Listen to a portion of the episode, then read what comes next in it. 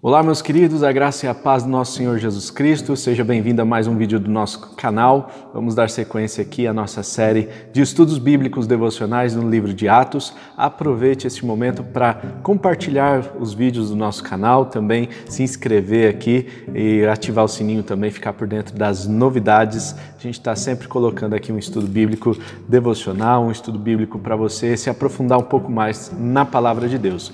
Vamos hoje estudar o livro de Atos Atos, capítulo 1, versículos 12 até o versículo 26, diz o texto: Então eles voltaram para Jerusalém, vindo do monte chamado das Oliveiras, que fica perto da cidade, cerca de um quilômetro.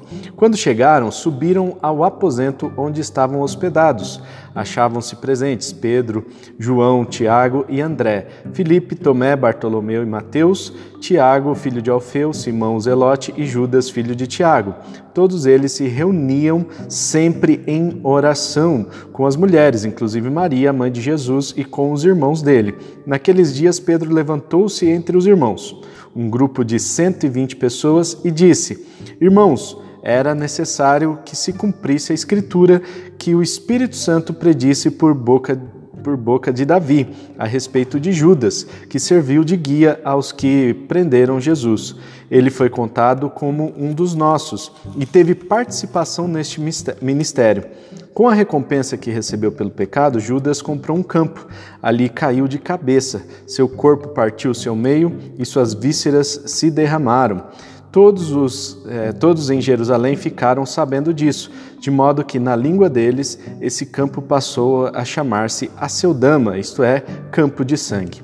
Porque, prosseguiu Pedro, está escrito no livro de Salmos: fique deserto o lugar e não haja ninguém que nele habite. Salmos 69, 25. E ainda, que outro ocupe o seu lugar, no Salmo 109, 8. Portanto, é necessário que escolhamos um dos homens que estiveram conosco durante todo o tempo em que o Senhor Jesus viveu entre nós, desde o batismo de João até o dia em que Jesus foi elevado dentre nós às alturas. É preciso que um deles seja conosco testemunha da sua ressurreição. Então, indicaram dois nomes: José chamado Barsabás, é, também conhecido como Justo, e Matias. Depois oraram: Senhor, tu conheces o coração de todos. Mostra-nos qual desses dois tens escolhido para assumir este ministério apostólico que Judas abandonou, indo para o lugar que lhe, é, lhe era devido.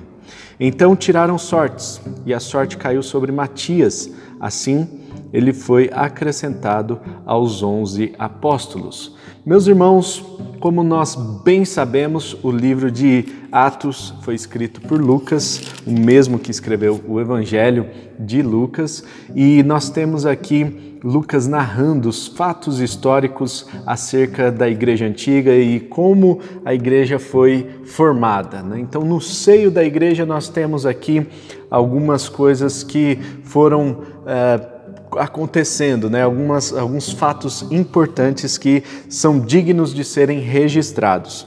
Primeiro fato é que eh, esses 11 apóstolos, já que Judas havia eh, se enforcado, nós já vamos conversar sobre isso daqui a pouquinho, né? Os 11 apóstolos se reuniam em oração sempre. Olha só, mesmo depois de terem passado por um momento de luto, mesmo depois de terem passado por aquela dor da perda Jesus, Jesus aparece aos apóstolos durante 40 dias, aparece para algumas pessoas além dos apóstolos e uh, eles então se reuniam em oração, eles estavam se dedicando à oração. Nesse tempo, eh, eles já tinham vencido aquele período inicial do luto, mas agora eles estavam se reunindo em oração para manterem firmes na fé que eles tinham no Senhor Jesus. Inclusive, Maria, mãe de Jesus, estava na reunião, participava ali da reunião junto com os apóstolos. Isso significa que a própria Maria e a família de Jesus, ali junto com os irmãos, tinham um apreço muito grande por Jesus e, e queriam participar deste novo movimento que estava se iniciando nessa época aqui. Vamos lá. Depois Pedro se levantou no meio ali de um grupo de 120 pessoas. Essas 120 pessoas, nós temos a informação lá no capítulo 2 que eram pessoas vindas de todas as partes do mundo, pelo menos 14 regiões diferentes do mundo antigo, claro. Então aquelas pessoas estavam reunidas ali, muito provavelmente para saber o que tinha acontecido, para terem, obterem mais informações, para verem, experimentarem aquele movimento que estava no seu início. O Espírito Santo precisava ser derramado sobre aquelas pessoas, então aquele movimento estava no início, um movimento chamado é, eclésia, né? então aquele movimento de que a igreja estava é, sendo iniciada e graças a Deus, né, estava no projeto de Deus que essas pessoas estivessem reunidas e estivessem buscando em oração. Nós falamos no, no texto anterior aqui sobre receber o poder do Espírito Santo ao descer sobre vós, uh, o Espírito Santo, né, e serão minhas testemunhas tanto em Jerusalém, Judéia, Samaria até os confins da terra. Este povo estava em Jerusalém orando para que recebessem então o poder do Espírito Santo. Vejamos então que eh, Pedro se levanta no meio dessas pessoas e diz que Judas ele fez o que precisava ser feito. Afinal, a Bíblia já falava sobre a traição de alguém, alguém deveria trair o Messias e por isso ele fez o que deveria ser feito. No versículo 18 e no versículo 19, nós temos a informação de que Judas, é, com a recompensa que ele pegou, com o dinheiro que ele pegou ali pelas 30 as moedas de prata, né, ele comprou um campo.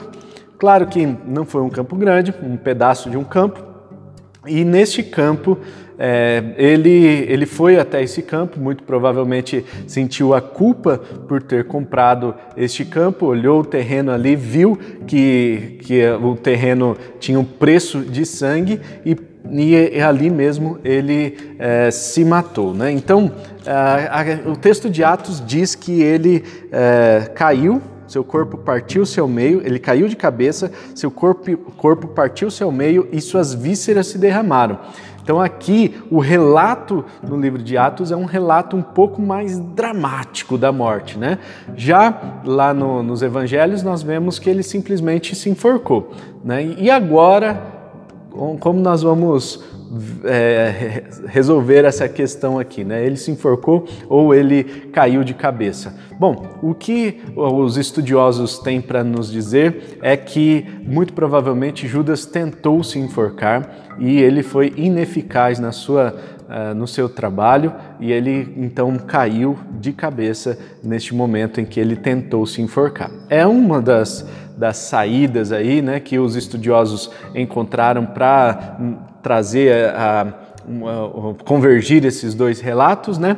É, então nós não, não, temos informação de como foi exatamente a morte de Judas, mas o que nós sabemos é que a a morte dele trouxe uma repercussão muito grande ali na região. Então, muito provavelmente, Judas, o, o Iscariotes, ele se tornou um, um, mito ali na região. Né? Então, é, o que acontece é que quando tem esses, essas, essas pessoas que são é, bem faladas ou mal faladas, né, é, de acordo com os seus atos, elas acabam tendo, os fatos né, acabam tomando proporções gigantes, né, inimagináveis. Então, há relatos que falaram de uma morte assim, né? Que ele caiu de cabeça, o, o seu corpo partiu seu meio, as suas vísceras saíram, e há relatos de que ele foi enforcado. Muito provavelmente ninguém testemunhou esse fato, né? O que a gente não sabe o que aconteceu realmente. Mas no Brasil tem-se o costume de malhar o Judas, né? Então, lá na, no domingo da, da ressurreição, na Páscoa, o pessoal pendura lá o Judas no, no poste e aí o pessoal vem para malhar o Judas, né? Então, pegam lá o Judas, batem nele, enfim, uh, que pode ser, pode sinalizar para a gente também uma uma possibilidade que ele tenha se enforcado e, e depois alguém foi lá e cortou a corda e, e, malhou o Judas, né? Então isso pode ser, tá gente, né? Os estudiosos dizem que essa tradição pode vir de algo parecido com esse comportamento que aconteceu lá na antiguidade, tá bom? Então nós não sabemos exatamente o que aconteceu, né? Nós temos relatos desse lado, temos relatos desse outro lado, e os estudiosos tentaram convergir numa morte que, em que ele tenta se enforcar, a corda se rompe, ou o galho se quebra e depois uh, ele cai de cabeça, bate com a cabeça, seu corpo é partido e suas vísceras são, uh, estão para fora ali. Né? O que acontece também, irmãos, é que isso aconteceu nesse terreno onde ele comprou. Né? Então, uh, Judas era proprietário desse terreno e por causa da, dessa traição dele, por causa do seu sangue ali derramado, lá no Antigo Testamento a gente vê é, alguma coisa relativa a isso também, que precisava de um tempo de purificação se alguém morresse naquele terreno. Então essa prática mística judaica foi trazida também para os tempos da, daquela época, mesmo o pessoal sendo cristão, eles aderiram a, a essa questão e eles olharam para este campo e falaram: Nós não vamos habitar neste campo porque este campo tem culpa de sangue, ou seja, um, alguém foi morto ali, um sangue foi derramado ali naquele lugar, ou aquele terreno foi comprado pelo preço de sangue de outra pessoa. Então, por isso, esse lugar é inabitável e, e segundo o texto, né, é, esse lugar fica, ficará deserto, né, ninguém habite, segundo o texto de Salmos 69. Né?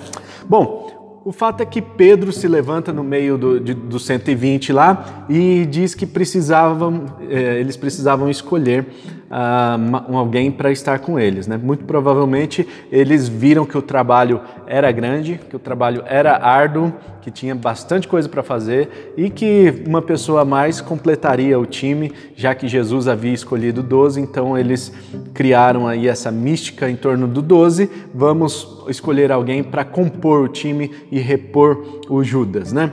Aí dois candidatos apareceram, o Barsabás, também chamado José, conhecido como Justo, e o Matias. Então, dos dois candidatos, apenas um deveria ser escolhido. Lançaram sortes, nós não sabemos quais, como foi ali ah, aqueles lançaram sortes, né? Provavelmente tiraram um palitinho, né? Colocou o palitinho lá, quem pegar o palitinho maior é, vai ser o, o, o, apóstolo. Nós não sabemos, né? Estou brincando aqui, gente.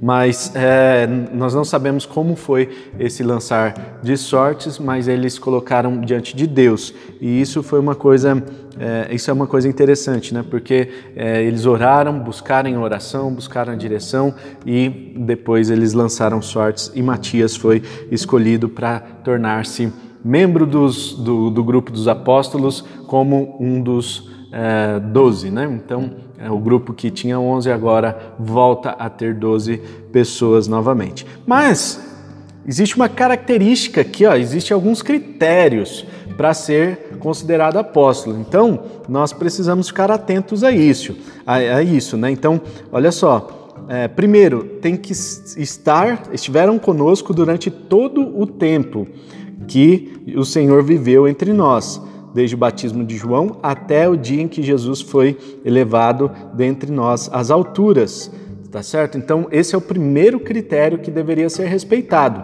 Batismo, até uh, Jesus Cristo sendo uh, ascendido aos céus, né? ele subindo aos céus. Então, essa pessoa precisava ter acompanhado Jesus desde o início do seu ministério. E outro critério é é preciso que um deles seja testemunha de sua ressurreição.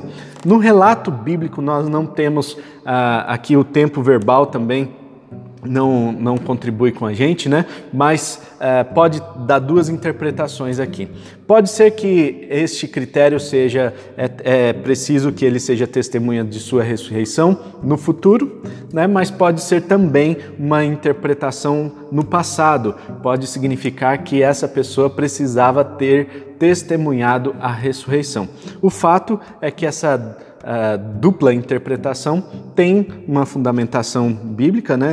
De, em todo caso, precisava ter visto Jesus Cristo pessoalmente, tá certo? É, então, esses dois critérios aqui, apenas dois, tá? É, precisavam ser respeitados para que alguém fosse escolhido. Ter seguido Jesus desde o começo e até o final da vida de Jesus e, e ser testemunha da ressurreição. Bom, Matias é escolhido e aí vem aquela grande pergunta que todo mundo é, faz hoje em dia, né? Existem apóstolos hoje em dia? Eita glória! Vamos lá, vamos falar sobre isso rapidamente, porque o nosso objetivo é devocional, não é discussão teológica, né? Temos lá em Efésios capítulo 4, versículo 11, e ele mesmo considerou uns para, uns para apóstolos, outros para pastores, mestres, evangelistas e tal, então ali estava descrevendo algumas funções, algumas tarefas dentro da igreja. Bom, o que nós temos Tá? E mesmo quando fala do, da questão dos dons, né? Então, é, o que nós temos é o, o, o, apóstolo como sendo alguém enviado como uma missão. Tá? O nome apóstolo significa isso, né? alguém que é enviado com uma missão.